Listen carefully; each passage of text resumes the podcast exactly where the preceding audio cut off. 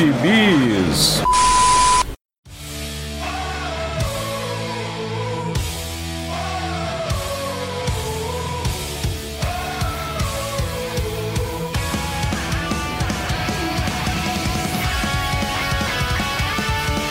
Aí, jagunçada, bem-vindos a mais uma edição do Pilha de Bis, o seu podcast semanal do site Arte Final.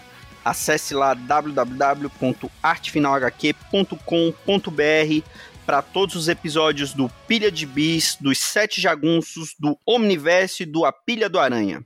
Nós estamos também em todas as redes sociais, é só procurar por arroba artefinalhq no Twitter, no Instagram e no Facebook. E estamos também no Deezer, no Spotify, no Google Podcasts, no iTunes, Amazon Music e no seu agregador de podcasts favorito. É só procurar por Sete Jagunços que todos os nossos podcasts estão por lá e você pode maratonar e ouvir todas as edições da Pilha do Aranha, do Omniverse, do Pilha de Bis e dos Sete Jagunços. Aproveite e entre no nosso grupo Nada Secreto no Telegram. Tem bastante coisa bacana que a gente conversa por lá e você pode também mandar sugestões, elogios, criticar, xingar a gente, tá tudo lá no no nosso grupo Nada Secreto no Telegram. Eu sou o Marcos e aqui comigo hoje e também lá nesse grupo Nada Secreto estão Maurício Dantas. Eu só não tô no Tinder como o Marcos está, por exemplo. e Vitor Azambuja. Não tô, não. Não estou nesse grupo. Não venha me comprometer. Não, é, é no Telegram, é no Tinder, não. Calma. Ai, que susto. Eu, eu tô, eu tô. Eu não, não, participo muito, mas eu tô lá. Eu tô vendo tudo que vocês estão fazendo. Do Tinder ou no Telegram? No Telegram. Porra. Então não pode falar mal do Vitor Azambuja nem no Tinder, nem no Telegram, que ele ah, que nem o, fica chateado. Só que nem o tradutor, amigo dele, amigo do Maurício. Eu fico dando Google no meu nome pra ver quem tá falando mal de mim, e aí eu.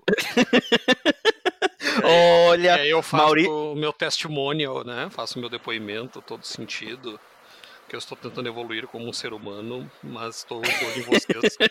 estou de olho em vocês que estão me criticando, tá? Não, vamos falar assim, ah, a gente não pode nem falar o nome dele, porque vai que tem algum aplicativo aí para ouvir também os podcasts e vivenciar aí. É, daqui a pouco ele está lá retweetando, falando que é um, é um ser de luz, que ele também erra, que ele chora.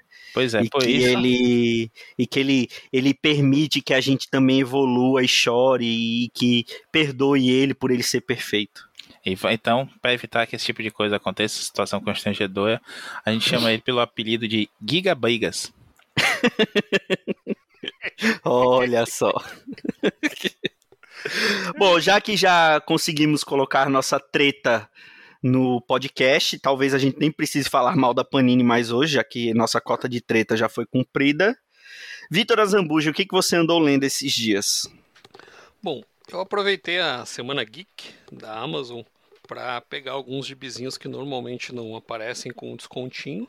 Nós tivemos vários descontinhos dessas ofertas relâmpagos. E um dos que eu estava de olho há um tempo já e consegui pegar num precinho bem camarada foi a edição do Anel do Nibelungo, da Pipoca Nankin, lançado em 2018 e já na segunda reimpressão agora esse ano. Ele é uma adaptação das óperas do Richard Wagner, lá do século XIX, é, feita para os quadrinhos para o P. Craig Russell, que é conhecido aí dos fãs de Neil Gaiman e Sandman, né? ele já adaptou, ele fez algumas histórias dos Caçadores de Sonho, ele adaptou Coraline do, do Neil Gaiman, ele é, tá, mais recentemente ele adaptou mitologia nórdica, né? E aí ele alguns anos atrás, ele adaptou pela Dark Horse em quatro minisséries é, as quatro óperas que compõem o chamado Ciclo do Anel, ou o Anel do Nibelung, e que é a, a primeira ópera é o Rheingold, né, que ficou o Ouro do Reno, a segunda é a Valkyria, que aqui tem Valkyrie, né, no caso Dar Valkyr, não sei falar alemão, e, e aqui é a Valkyria, a terceira é Siegfried, e a quarta eu não sei falar o nome, é Gotterdammerung. Se Marcelo Miranda estivesse aqui, ele com a sua pronúncia perfeita de alemão, adquirida de muitos anos assistindo filmes mudos alemães, ele certamente saberia pronunciar melhor do que eu. Uh, são quatro minisséries que ele lançou pela Dark Horse lá fora, que foram reunidas num, um volumão que tá. Eu olhei agora na Amazon, um americano tá custando mais ou menos R$ 2.500, tá? Então é, tá bem concorrido lá fora. E, a, e é esse o volume que a Pipoca Nankin trouxe, aparentemente uma, uma reprodução fiel do que saiu lá. E nem a gente não fala de edição do Pipoca Nankin, porque é sempre caprichada, né? Não vou aqui não vou aqui fazer papel de, de, de hater. É uma edição muito bonita, capa dura, como tem que ser, né? Como os deuses germânicos querem. É, tem até aquele marcador de página que eu acho chiquérrimo, sabe? Que é uma fitinha, assim, acho isso lindo. E, e muito legal. E a tradução é do Alexandre Calari, os desenhos do P. Craig Russell. Ele se baseou no texto para inglês do Patrick Mason, com cores do Lovern Kidzierski e letras originais do Galen Showman. Uh, tô, a gente não costuma falar do letrista, o que é um crime, mas nesse caso eu estou falando sim porque dá para ver, né, embora claro que as letras em português são diferentes, mas dá para ver que o letrista fez um trabalho bem esmerado nesse gibi e eles tentaram reproduzir isso ao máximo na edição brasileira. Bom, chega de falar da edição. É, cara, é muito legal essa história, é, ajudou a inspirar o Senhor dos Anéis, né, quem gosta, é alta fantasia, é inspirado em, em, alguns mitos germânicos, né, mas adaptados para óperas, escrito, na verdade, para óperas pelo Richard Wagner. É, tem os deuses que a gente reconhece lá da, das histórias do Thor, para quem gosta, só que com seus nomes germânicos, né? Então, Odin, por exemplo, é o Voton, o, o Loki é o Ligé, e assim vai. O Thor tem outro nome também, que agora eu não me lembro. E, e ela não é, ela é, ela, quem aparece mais é o próprio Voton, mas os protagonistas vão ser, então, nesse primeiro arco, o Voton, no, no segundo, a Valkyria, a Brunhild, é, que até tem uma personagem equivalente da, da Marvel, que não é exatamente a Valkyria das lendas, né? Uma da, é um ser construído, né? Agora é a Jane Foster, mas ela era Brunhilda quando surge pela primeira vez. O terceiro é estrelado pelo Siegfried, e o último eu não li. Eu tô na terceira minissérie ainda, não acabei de ler. É, mas, cara, que, que gibizinho legal. Que gibizinho que dá prazer de ler, assim. Muito bacana. É, é uma adaptação mesmo, tá? É, como são óperas, não é uma obra tão conhecida, né? Ela não foi escrita em prosa, não foi escrita para um livro, né? Ela foi escrita para ser adaptada para uma ópera. E são quatro, né? Então, quer dizer, é uma coisa muito difícil. Até o texto de introdução é de um crítico musical e ele fala que quando o Wagner escreveu, ele sabia que era dificílimo de ser adaptado. Isso só foi ser adaptado de alguma forma, assim, seguindo as instruções dele, é, numa montagem mais recente, lá do século XX. E, e, mesmo hoje, até hoje, não existe um filme grandioso como existe o do Senhor dos Anéis, né, adaptando isso. Eu me lembro que eu vi muitos anos atrás um filme meio B, é, que adaptava uma parte desse ciclo do Anel, mas era bem B, assim, bem ruimzinho. E então não é uma obra tão conhecida por isso. Essa já teve uma adaptação em quadrinhos aqui do Roy Thomas e do Gil Kane, que saiu em preto e branco no Brasil em 2013, eu não lembrava, fazia tanto tempo, ela é de 1990 e foi sair aqui em 2003, pela Ópera Gráfica. É, eu me lembro que é era uma edição até meio carinha, até estou procurando aqui no, no Guia dos Quadrinhos, mas não, não tenho preço e eu realmente não me lembro quando é que eu paguei por essa edição, mas eu, eu comprei num daqueles é, saldos que você achava bastante coisa da Ópera Gráfica. E agora essa adaptação do, do Peter Russell é bem superior. É, os desenhos do Russell são belíssimos. É, a maneira como ele adapta. E esse crítico que escreve no começo, eu não conheço as obras, mas ele diz que, olha, se o Wagner pensou como ele pensou, provavelmente é o que o, o, o Russell fez. Isso deve ser mais perto do que ele estava pensando na época lá. Quer dizer, então tem todo um cuidado assim nessa adaptação e eu acho uma, um belíssimo convite para conhecer essa história. Não acabei, me falta ainda essa última parte, eu estou lendo naquele modo degustação, né? Que você lê com calma, com carinho, abre um vinhozinho, acende a lareira para quem tem, né? É, bota uma musiquinha bem baixinha assim para não atrapalhar a leitura e vai lendo. Porque é um gibi que dá, que dá gosto de ler. Pelo precinho que eu peguei, então, que eu peguei com mais de 50% de desconto, tá maravilhoso. Estou adorando. É, então recomendo o pessoal que puder aí se deparar, conseguir adquirir esse gibi. Tem uma versão para Kindle que está um pouco mais em conta, tá? R$ 69,90 pela Amazon. É, eu paguei ainda mais barato que isso pela versão física. É, então valeu muito a pena, estou bem feliz com essa promoção. E recomendo esse gibizinho, tá? Tem outras maneiras de você ler, então se você quiser recorrer a outras formas, fica aí por sua conta. Não julgaremos, né? Ninguém aqui julga nesse podcast. Mas acho muito legal. Como eu disse, pena que é uma da. Eh, que bom que chegou, né? Era caro lá fora. Eu, eu, eu procurei para conhecer a edição americana. É, não era uma coisa barata lá fora também, tá? É, pena que não, não, não saiu aqui no, no fascículo, assim como talvez fosse mais acessível, mas tem. Finalmente temos esse, esse quadrinho aí para conhecer essa história, eu acho que vale muito a pena. Para quem gosta de Senhor dos Anéis, com certeza vale. Para quem gosta das histórias do Thor, lá da mitologia, vale também. E para quem gosta de um gibi bom, bacana, de fantasia, vale muito a pena. Eu não sei porque, eu sempre que fala do Anel de, de Nibelungo, eu sempre associo com o Senhor dos Anéis. É, que é o anel, é. né? O, o Nibelungo é da raça de Nibelheim, né? Um, os anões que moram dentro da, da Terra e ele forja o anel com esse ouro especial, que é o ouro do reino. É um anel para controlar, né? Para dar quem quem usar o anel será o Senhor do Mundo, né? Que é a mesma ideia do um anel lá do, do Senhor dos Anéis, que é um anel para controlar todos. Né? Ah, eu ligo a Cavaleiro do Zodíaco, mas até aí. é, tem aquela a fase de Asgard, né? é, que é o filler do anime. É do anime, é verdade. Mas tinha anel do Nibelungo lá no anime? Tinha, coloca um anel do Nibelungo no, no dedo da Hilda lá, que é a senhora de Asgard, pra controlar ela. E aí no final revela que foi o Poseidon que, que fez isso. Aí faz o, o, o gancho para o arco seguinte, que é do mangá também, né? Não é filler, não. Ah, é, é o contrário, né? Quem usa o anel é que controla. É. O... Mas que no Japão é tudo ao contrário, né? Então. é, no... E no, no, no Senhor dos Anéis eles estão procurando destruir um anel, né? Para que ninguém tenha posse. É, no Anel do Nibelungo é o contrário, eles todos estão atrás do anel, né? Tem toda a história do Siegfried, do, do pai dele, da mãe dele, é, mas gira em torno disso, de adquirir o anel. É bem semelhante, até tem um dragão, que é um, um gigante, que é o Fafnir. É, você vai ter um dragão também lá guardando o tesouro no Hobbit, né, que antecede o Senhor dos Anéis. Então serviu de, de inspiração também. Então, é porque é tudo muito ligado com mitologia nórdica, né? É, então, o Senhor dos Anéis tem muito de mitologia nórdica ali, tem mitologia celta, né? Tem muita coisa disso é, nesses, nesses livros, né? Nessas, é, nesses contos. Então, é, como talvez todos eles tenham mais ou menos a mesma origem ou a mesma fonte de inspiração, aí quem não, como eu, que não conhece profundamente a, a, essas mitologias, acaba ligando muito as, uma coisa acaba lembrando a outra, né?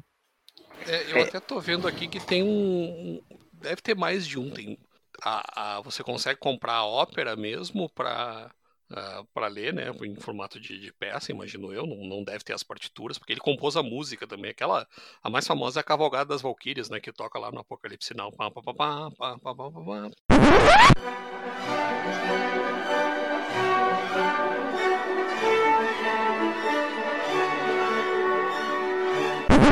E é, é, dessa é da segunda ópera, a Valkyria.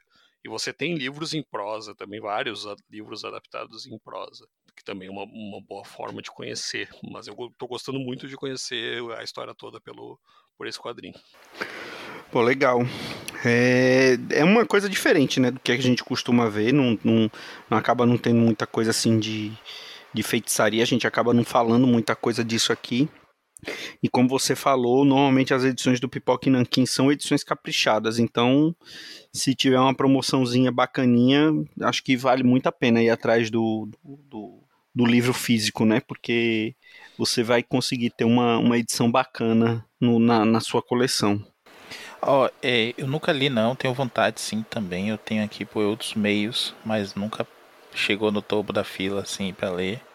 Mas o que o Vitor falou agora me empolgou, porque eu também curto muito mitologia e tudo mais. A gente acaba crescendo com, com essas mitologias, seja nos gibis, nos desenhos animados e tudo mais. Então, por mais que seja diferente, adaptação e tudo mais, a gente acaba tendo uma familiaridade legal, né? E quer, quer ler mais. O Craig Russell a gente não precisa nem falar. Puta desenhista, né? Todo mundo conhece ele pelo menos de uma ou duas histórias do Sandman mas ele tem um trabalho muito bom. Eu acho que foi ele até, Marcos, que a gente comentou naquele dia que você falou de confundir com o John Paul Leon, não? Hum, não, foi, o que eu confundia com o John Paul Leon era o Eita, agora, agora me fugiu o nome, mas não era o Craig Russell, não. Bom, enfim. era o era um outro lá que fez, que fez uns, uns trabalhos pro, pra Marvel Max, fez um. Não era o John Paul Leon, não, era outro. É, eu esqueci agora também. Não era o Craig Russell, não, na verdade, era outro. Mas ele eu já, eu já achei em algum momento lá parecido também. Então, já confundi esses dois nomes. E eu achei curioso isso que o Vitor falou. Realmente, as, as edições do Pipoca Nankin são muito bem cuidadas. Tem essas, esses plus aí, essas frescurinhas, mas que são legais de ter. E quando você tem uma edição desse porte, assim, uma coisa legal desse jeito, vale muito a pena você ter uma baita edição. Não é para tudo, como a gente fala, mas a gente também não é radicalmente contra, não. E o Pipoca Nankin costuma fazer uma seleção legal do, do seu material para sair nesse formato aí. Eu tenho, por exemplo, não é deles, mas aquela Companheiros do Crepúsculo, que também é um gibi que merece esse tratamento, é capa dura também, não me recordo agora a editora. É mas Devir? eu acho que é da Devir, sim, bem lembrado. Mas assim, é, pelo que o Vitor falou aí, como dizem na, os, os jovens, eu nem tenho roupa para ler esse gibi aí, não. Vou ter que arrumar um, um espacinho aqui e fazer uma, uma decoração diferente na minha mesa de trabalho para poder lê-lo. Bom, eu vou falar do gibizinho que eu li essa semana. Não, não, não, não é um gibizinho assim tão chique quanto esse gibizinho do Vitor Azambuja. É um gibi mais pop. Você não vai falar de e... Giant de novo, né? não, não, não. Ainda não. É, eu vou falar do, dos primeiros números da Liga da Justiça do Brian Michael Bendis, né? Que ele assumiu o título agora depois do Future State, do Infinite Frontier, né? Que é esse evento que a DC promoveu no início do ano, que a gente falou um pouquinho dele aqui. Estamos devendo ainda a segunda parte, falaremos em breve da segunda parte de Future State aqui. E eu é, resolvi pegar para ler por motivos de Liga da Justiça, que eu sou putinha do grupo, e por motivos de Brian Bendis, né? Então, é, o Bendis, desde que chegou na DC, é, só ficou com um título grande, né? Ele assumiu ali Superman e Action Comics, ficou um bom tempo ali cuidando do, do Superman, numa, numa passagem que alguns dizem que é muito boa, outros dizem que é ok só, não, não é nada demais, mas de qualquer forma, tudo que o Bendis faz hoje, ele ele repercute, né? Então ele tem aquela o selo dele da Wonder Comics que é, gerou algumas coisas, gerou, gerou Naomi que a gente falou, gerou o Justiça Jovem que a gente falou também, né? Alguns títulos desses. O Super Gêmeos também. O Super Gêmeos, isso. Ele citou aquele Dial Hate for Hero também, não lembro o nome aqui. É o é, Disque H para Herói, né? É, esse ficou, ficou assim mesmo, bem literal. E e ele assumiu a, a, o título da liga, né? E a liga ela vem de umas passagens bem é, esquisitas, né? É, teve aquela passagem meio é, mega, megalômana do, do Scott Snyder no título, né? Que era tudo aquela coisa. Tá certo que a Liga da Justiça ela não é um grupo para você é, colocar ela para combater assaltante de banco, mas o que o Snyder estava fazendo também era exagerado, né? Era tudo muito exagerado. E ele assumiu junto com o David Marques, e assim, é, é o Bendis sendo Bendis, né? As duas primeiras edições, que foi o que eu li até agora, já saíram três, salvo engano é aquela coisa meio é, descomprimida, né? Você a única coisa que, que tem ali é que ele começa a dar o, começa a colocar os personagens que ele quer trabalhar, e isso inclui um Adão Negro e um Adão Negro diferente do Adão Negro que fez parte da Sociedade da Justiça. Esse Adão Negro aqui ele parece ser bem mais heróico do que aquele Adão Negro da Sociedade da Justiça, que estava ali meio mais como um anti-herói do que como um, um, herói. Talvez isso aqui já seja até reflexo do futuro filme com o, o Dwayne Johnson, né, o The Rock. Você acha? É. Eu estou sendo bonzinho. É. Não é o Adão Negro, é o Shazadam. É o Shazadam, né? e o Ben disse que não é, não é bobo nem nada, colocou a Naomi, que é a personagem dele, que já foi anunciado que vai ter série na CW, né? Colocou ela no, no, na revista. E com os desenhos do David, do David Marques, né? Que a gente não precisa falar da qualidade dos desenhos dele. Ele, desde que como, trabalhou com Bendis ali em, em Ultimate Spider-Man, a gente já sabe a, a qualidade dos desenhos do cara. E assim, eu tô bem empolgado com esse comecinho, não, não, não conta muita coisa, só mostra que é ali um, uma ameaça vinda do planeta do, do, planeta lá da Naomi, né, da dimensão que a Naomi veio. A gente falou um pouquinho da história dela num pilha atrás, o link vai estar tá aí no post. E e assim, é o Bendis, é o Bendis escrevendo a Liga da Justiça, então você não tem como não se empolgar. E para minha surpresa, eu não sabia que estava saindo assim. Ele vem na é só metade da revista com as histórias da Liga, a outra metade é a Liga da Justiça Dark, que é escrita pelo novo queridinho da indústria americana, que é o Humvee, que eu ainda não tinha lido nada dele, é, nem essas do Future State eu não tinha lido nada ainda. E é ele que assume o título junto com um desenhista que eu adorei o nome, Shermânico, ou não sei como, como seria a pronúncia disso em inglês.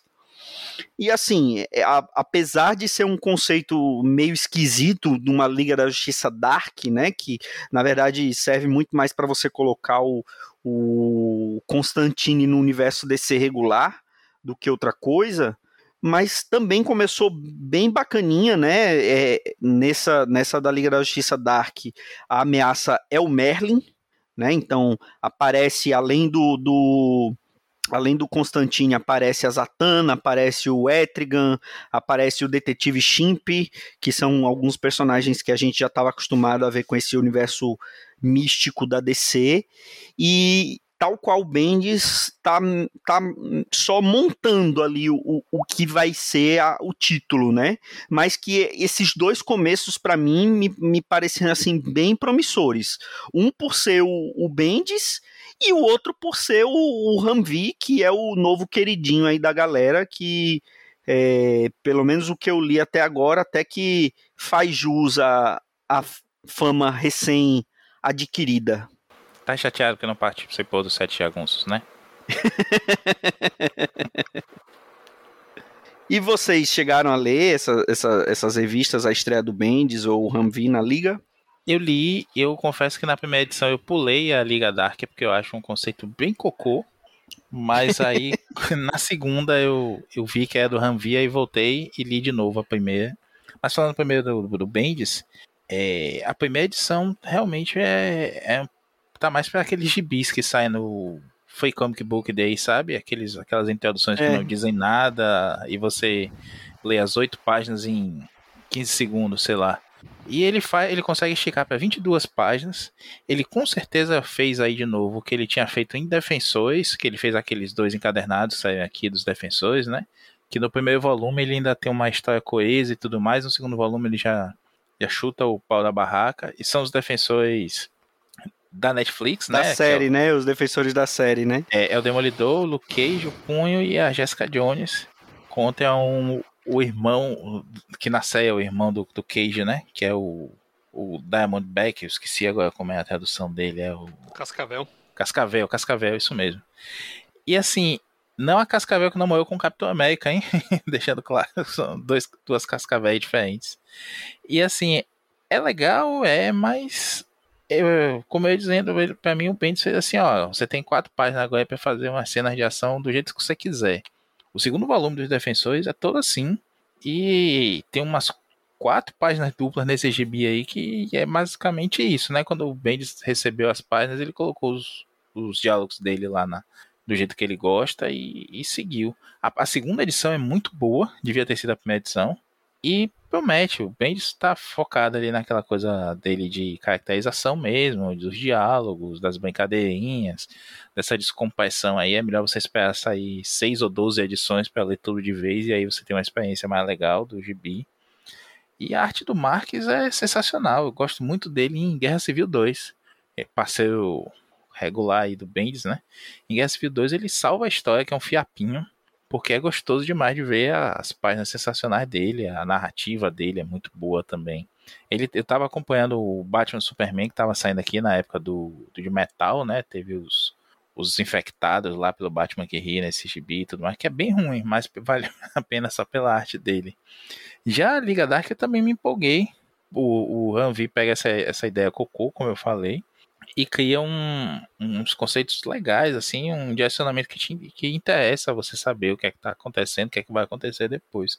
Eu também não sei qual é a pronúncia desse cara, não, Marcos, se é Shermânico, mas o cara é bom, bem legal, e é uma das apostas aí da DC, né? A DC não valoriza tanto os desenhistas novos como a Marvel. A Marvel faz aquele faz aquele Young Guns, né? Só que agora mudou de nome, porque tem arma no nome, não pode mais, agora é Stormbreakers. E aí eles lançam um, um gibizinho especial. Esse ano teve o Ivan Coelho, que tá desenhando o Venom. Teve aquela japonesa, a Peach Momoko, teve a Carmen Carneiro. Esse ano foi o ano do, dos espanhóis, né? É. Esse ano foi um dos espanhóis na Marvel. Dois espanhóis, um italiano, um japonês e mais alguém lá, que eu não me recordo agora. E deixar de fora a Helena Casagrande, que tá merecendo na, na Viúva Negra com a Kelly Thompson. Mas os artistas merecem também esse reconhecimento, né? Quem sabe vocês ficam menos no Instagram fazendo sketch. Você vai falar alguma coisa disso, Vitor, não, né? Não, só que eu comecei a ler o Death Metal e é. Se isso é uma amostra da Liga do Snyder, é muito ruim mesmo. Não, Death, Death Metal e o Death Metal são piores ainda, Vitor. Você não tem noção do quanto aquilo é ruim. É um grande pastel de vento, e aí quando chega em, em nos dois metal, né? É um negócio assim que desafia a sua inteligência, chama de burro a cada página. Você só consegue continuar lendo porque o desenho do Capulo é divertido sempre. É, é. O é o é uma continuação, né, o death metal do da liga é. dele, né? A história parte daí, né? Tem aquela perpétua. É bem ruim, cara. Não tem como Isso. levar a sério aquilo. Parece que o, o Scott Snyder ele, ele faz o pitch zoando, sabe? E aí alguém da DC não entende a piada e topa fazer história e puta que pariu, vou ter que escrever essa merda agora, sabe? Não tem explicação. Ele é talentoso, ele é um bom escritor. Nem, nem, nem era pra estar falando dele, não tá falando do Bendis. Mas o Snyder é talentoso, é um bom escritor, mas essas histórias sem pé nem cabeça que ele inventa, cara, é muito ruim. O engraçado é que assim, a DC ela tinha alguns caminhos, né? Porque quando começou o Renascimento, o caminho era o, o que o John estava fazendo, que seria o o dia do juízo final, né? O relógio final, como é de, Doomsday Clock, que agora me fugi. A gente relógio falou de todas as edições, mesmo. relógio do juízo final. E a, o caminho seria aquele, né? O 4G e tal, que e aí eles vão para que assim poderia ser um conceito legal, mas aí eles vão para o pitch do death metal do Snyder, né? Ou seja, É uma Não, bagunça. Escolher o pior possível, né, bicho? Pois é. é Já é uma bagunça o, o, o Doomsday vender, Clock. Né? Ele deve vender, não é possível, deve vender bem. Não, a gente já falou, a culpa é do Maurício, porque essa porra é para fazer bonequinho, então a culpa é do Maurício. Mas eu nem comprei nenhum, é muito caro, é da Mike Fallon. Mas compraria, né? Se fosse mais barato, compraria. Admito. Pois é. Compraria, compraria. Tem o, o, o, Batman, o Batman metaleiro que vem com a guitarra machado é sensacional, pô. olha, aí, olha aí, o Superman, Batman que vem com uma vem, guitarra machado. Superman vem com a moto? Não, a moto vem separada pra, ah, pra você dá, gastar dá mais dinheiro. Dá pra comprar moto, então. Não, o importante é que tem como. Maurício, o que foi que você andou lendo? Ou leu parado antes que você venha com essa piadinha de novo? nem, nem pensei nisso, tá vendo? Mas é, eu vou pagar aqui uma dívida que eu, que eu contei aí na, na Pilha do Aranha número 2, que foi falar do, do gibi da Mulher-Aranha, que a gente comentou lá no, no programa. Que Vitor é testemunha aqui, né? Antes que ele me cobre. Eu li justamente porque você, Marcos, perguntou naquele dia lá se valia a pena o gibi, se era bom. E eu me toquei que realmente eu tinha que ler isso para falar, senão eu tava com meu cargo lá no Pilha do Aranha ameaçado. Então, olha que amigo, né, cara? Você pergunta pro cara se ele sabe se é bom, ele não leu, mas ele lê para poder te responder. Isso que tá é um vendo? Isso, tá é, vendo? isso, isso que é um amigo. Isso que é um amigo, o resto é conhecido, né? O resto é no máximo. Obrigado, amigo, você é um amigo. O resto é no não. máximo colega. não, mas eu li e gostei. Gostei, como falei lá na, no Pilha do Aranha. Falei esse crossover de pilhas aqui. É, o gibi é da Carla Pacheco, que a gente não conhecia, né? Ficou lá rodando até descobrir que ela não é brasileira. Ela é americana mesmo. E do P.E. Pérez, que é um desenhista que já estava fazendo algumas coisas aí pela Marvel, mas que melhorou bastante. Se não me engano, ele fez o Vampire Gambit. Também fez algumas coisas dos Vingadores. Na época lá do, do Sem Redição. e tudo mais. É um cara, um desenhista legal, assim, nada sensacional, mas bem competente. E a, essa história é um, uma, um novo começo, né? A mulher teve boas fases recentemente, aí mais ou menos na época do eixo lá, ela apareceu grávida, ninguém sabe ainda quem é o, o pai do filho dela, tudo mais. Eu tô falando da, da Jessica Drill, hein? Né? Outra mulher, né? A Jessica Drill, aquela antiga que seria a personagem que o Ben dizia mexer, mas a Marvel não deixou de última hora, aí ele cria a Jessica Jones, outra Jessica, e faz a, o Alias e o resto da história.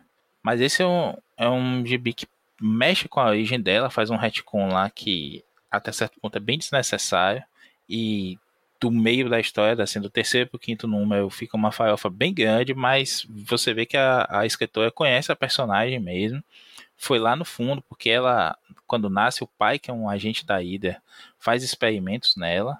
E aí, quando ela cresce, ele continua fazendo experimentos, faz lavagem cerebral com ela, ela se torna uma agente da Hydra no começo. Depois ela se liberta com a ajuda do Nick Fury e se torna uma agente da SHIELD. E aí a vida dela foi só ladeira abaixo, né? Perdeu poder diversas vezes, perdeu memória diversas vezes também. Foi detetive particular em Madepur e algumas fases do gibi do Wolverine o Bendis trouxe ela de volta lá e a gente descobre que ela foi capturada pelos Skrulls e não é ela de verdade por um bom tempo. Enfim, é melhor ter ficado como personagem do Bendis desde o começo. Mas esse gibi mexe com isso tudo, faz um retcon ali da, de família dela e tudo mais. Os poderes dela estão falhando no começo, ela está usando um novo uniforme que eu também não entendi no, no a princípio. Acho que foi isso que me afastou do, do gibi, que é um uniforme feio, tenta ser um cosplay do que o Miles tem, né? Que é um uniforme preto com as teias. E aí a história explica isso, porque né, ela tá precisando de dinheiro. Como eu falei, nessa fase recente ela teve um filho. O personagem que é o Porco Espinho, aquele vilão antigo da, do Aranha, da Marvel de uma maneira geral, acaba se tornando amigo dela.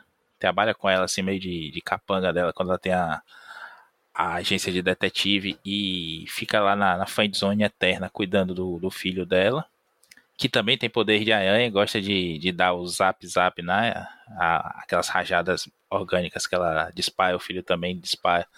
E gosta de atacar as galinhas lá do, do rancho onde eles estão escondidos. Isso é uma coisa hum. bizarra na Marvel, né? Porque os caras que têm poderes adquiridos, que nem ela, né? Ela foi experimento que o pai dela fez, como você falou, né? Eles passam adiante, porque muda o DNA, né? É, mas não é, não é GNX, né? Antigamente todo mundo seria mutante, como o Franklin Richards. Até recentemente era mutante, mas o Dan Slott parece que mudou isso. E já nasce com poder, né? Não precisa nem crescer, chegar na adolescência nem nada. Agora, é, tem esse background legal da, da, da, da Jessica, que, do filho e tudo mais. Eu acho que a Marvel não vai explicar nunca quem é o pai da criança aí foi um, mistério interessante até o momento. Vamos ver se quando ele crescer aí se ele vai ter outros poderes. Eu jurava que era o que era o, o Clint Barton, que era o Gavião Arqueiro. Não, ele chega, ele chega a perguntar para ela, né, numa época, se foi ele, tudo mais, porque chegaram a ter um caso na época dos, dos Novos Vingadores. Mas ele, ela nega, ela diz que não, e o Clint, meio mesmo com a pulga, com a pulga atrás da ele, acredita. É, ah. é, é, meio. Ou é o Clint ou é o Buck, né? Porque são os dois que estão sempre metidos com, com alguém, né? Um dos dois é pai de alguma criança aí no universo Marvel. Algumas, né? É. Pois é, e aí ela. Nessa história toda aí, agora ela tá precisando de grana e aceita um trabalho de capanga. De pra proteger lá a filha de um cara que é bem rico, que tá ameaçada de sequestro e tudo mais. E aí ela disse que não se sente confortável usando a roupa dela de, de heroína. Então ela faz esse outro uniforme para os trabalhos pagos, né? Quando for patrocinado, aí ela usa esse uniforme preto. E quando for heroína mesmo, ela tá usando o vermelho antigo. É um uniforme feio, é, mas ninguém nunca conseguiu fazer um visual novo decente para ela. Então fica esse antigo mesmo. Como falei, o Gibi é um, uma montanha russa de coisas. Assim, a é gancho toda hora, cada, no final de cada edição é um gancho maluco. E eles vão até Vundagor, que é onde o Alto Evolucionário tá, porque a origem dela também tem a ver com o Alto Evolucionário. É uma personagem bem mexida e a Carla Pacheco usa isso a favor até. Eu acho que é uma história bem. É, ela complica a história em alguns momentos desnecessariamente, mas vale a pena a leitura sim. Eu acho que ainda está nas bancas aqui esse volume da Panini impressionantemente caro para cinco edições apenas, né? Acho que tá R$27,90, cinco edições. Já reclamei disso lá no Pilha do Aranha, vou reclamar de novo, porque não é possível. Mas é um gibizinho que vale a pena. Se vocês quiserem esperar aí uma promoçãozinha na Amazon ou outros sites, apesar da gente sempre defender que é, de, pra gente dar aí uma chance aos nossos tios das bancas, mas infelizmente a Panini não ajuda nesse aspecto. É melhor passar lá e comprar uma água mesmo, né? Porque comprar gibi na banca tá complicado. Como é a palavra cruzada. Nem isso, viu? Olha que nem isso tá chegando nas bancas uh, ultimamente. Que... Se bem que essa revista chegou na banca aqui, eu tô. Eu, como eu perguntei pro Maurício se valia a pena comprar, eu acabei. Ele respondeu depois, né, que valia a pena tal.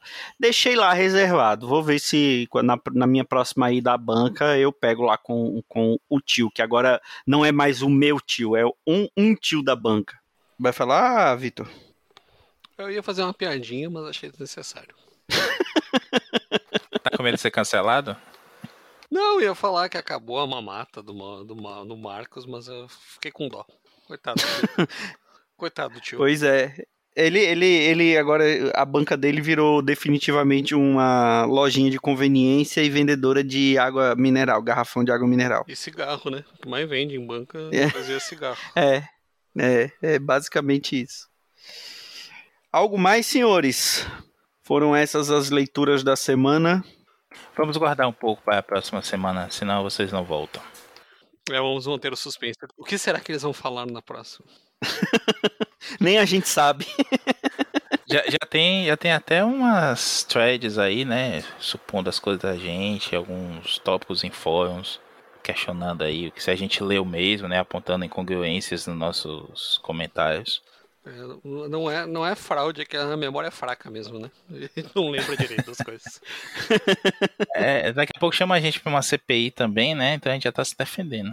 É verdade. Então é isso, pessoal. Muito obrigado, viu, Vitor Azambuja? É sempre um prazer, eu que agradeço o convite por estar aqui. Maurício Dantas, até a próxima. Até. Sejam felizes até lá. E é isso, pessoal. Até a próxima semana com mais um Pilha de Bis. Um grande abraço e tchau.